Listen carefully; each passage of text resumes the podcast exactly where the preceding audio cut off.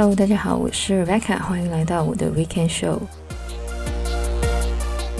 那么三月的天气呢，通常都比较奇怪，尤其呢是在加拿大的三四月呢，通常天气都非常的分裂，有时候呢会很暖和，有时候呢又会突然间变得很冷，甚至是下雪。那么最近加拿大东岸呢，的确就是这种偶尔天气很好，偶尔又会下雪的奇妙天气。不过呢，春天的天气呢，其实本身就很奇怪。那么大家出门的时候呢，也记得要看一下天气预报，千万不要生病了。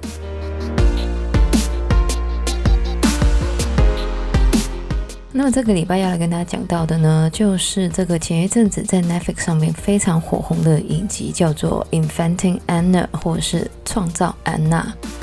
那么这部影集有趣之处呢，就是在于它是一部根据真人真事改编的故事。那么创造安娜的这一部影集呢，主要讲的就是一个来自德国的女生安娜呢，是怎么把自己包装成一个上流名媛，并且呢骗过很多上流的名人、精英还有明星。那么安娜的本名呢是这个 Anna Sorokin，一九九一年在俄罗斯出生。他在十六岁的时候呢，跟着家人移民到了德国。并且在二零一一年，也就是他十九岁的时候呢，到这个英国的名校 Central Saint Martins 修读设计。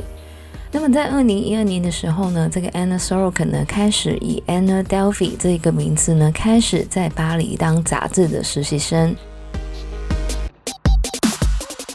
而在二零一三年的时候呢，他就因为工作的关系呢，去到了纽约，并且爱上了纽约的生活。而也是在这个时候呢，她开始谎称自己是一个德国石油大亨的女儿，并且呢，透过伪造文件的方式呢，让别人以为她有一个六千七百万美金的信托基金。而同时呢，他也以创办艺术基金会的名目呢，开始到处邀请纽约的上流社会向这个基金会注资。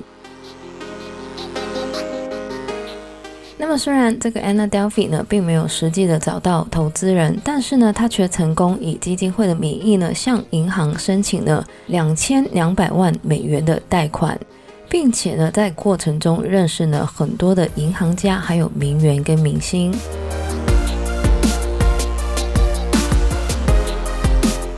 因为这个 Anna Delphi 的穿着呢，都是名牌，住的也是高级饭店，给小费呢，也给得非常大方。并且呢，是用这个私人飞机去旅行的，因此呢，很多人就相信他是一个上流名媛。而每次他说自己忘记带信用卡，或是信用卡有问题的时候呢，身边的朋友都愿意替他垫付。像是这个 Vanity Fair 的前摄影编辑呢，就说过曾经被这个 Anna Delphi 呢邀请一起去这个 Morocco 旅行，但是呢，因为 Anna 的信用卡呢一直刷不过，而由她垫付。但是没想到呢，在事后却收到一张非常巨额的账单。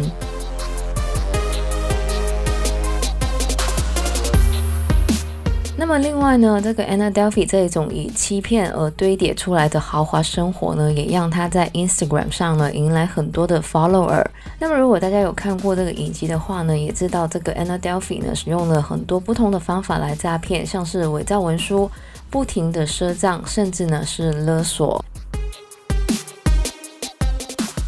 那么在二零一七年的二月呢，Anna Delvey 呢就入住了一晚四百美元的 Eleven Howard Hotel，并且呢开始在饭店常住。那么期间呢，他其实呢有多次的被这个饭店要求付款，而他呢就以这个伪造支票的方式呢来垫付了部分的金额。而之后呢，这个 Anna Delvey 呢也陆续在不同的豪华饭店呢以相同方法继续的骗吃骗住。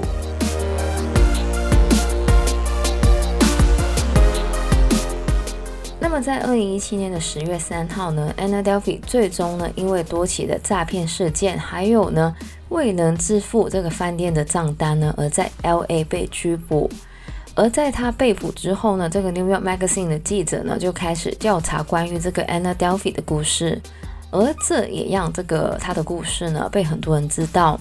那么这个 Anna Delvey 的案件呢，是在二零一八年的年底开始审理的。而期间呢，他也多次因为穿着的问题呢，在法庭上面大吵大闹。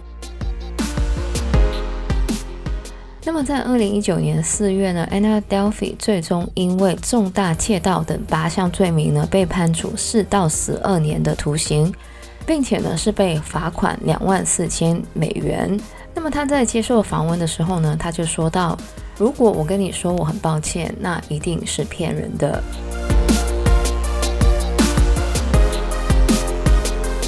那么，因为这个 Anna Delvey 在狱中行为良好的关系呢，他在二零二一年的时候呢，就获得了假释出狱。那么，因为他的签证呢已经过期，所以呢，他在二零二一年三月的时候呢，就被这个美国的有关当局拘捕。现在呢，只是等待被遣返德国。那么，虽然这个 Netflix 呢，为了翻拍他的故事呢，是支付了三十二万美元的这个顾问的费用。但是呢，由于这个纽约的法律呢是禁止这个罪犯从这个罪行中获利的，所以呢，这些钱呢都会用来支付这个受害人罚款，还有呢就是律师费。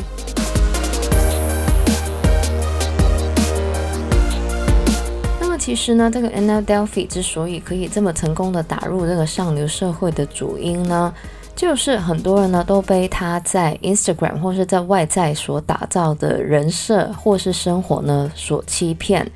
而且呢，在这个上流社会的人脉也是一种投资，所以呢，大部分的人呢在跟 Anna Delvey 交往的时候呢，其实也是抱着利用的心理，觉得可以在他的身上获取关系或是金钱。而 Anna Delvey 呢，也是了解这一种互相利用还有贪婪的心态呢，才可以这么容易的打入纽约的上流社会。么，其实 Anna Delvey 的这个故事呢，不是要跟大家说怎样打入上流社会，而是呢，用诈骗跟虚假而包装的生活跟人设呢，到底呢是会破灭的。而且呢，现在的诈骗方法呢，真的是千奇百怪，所以呢，一定要小心。不要人家说这个投资一定会赚钱呢，就把自己的钱都投进去，甚至呢是为了这个投资而借贷。以上呢就是我们这个礼拜的节目内容了。喜欢我们节目的朋友呢，可以在不同的 Podcast 平台上追踪或点评我们的节目。我们节目呢将会在加拿大东岸时间的每周日凌晨十二点钟更新，也就是香港、台湾的下午一点钟。希望大家有个美好的周末，我是 Rebecca，我们下个礼拜再见，拜拜。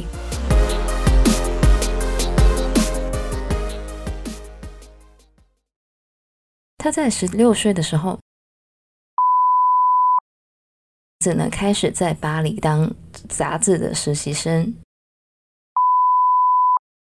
而同时呢，他也以这个创办艺术基金会的名目呢。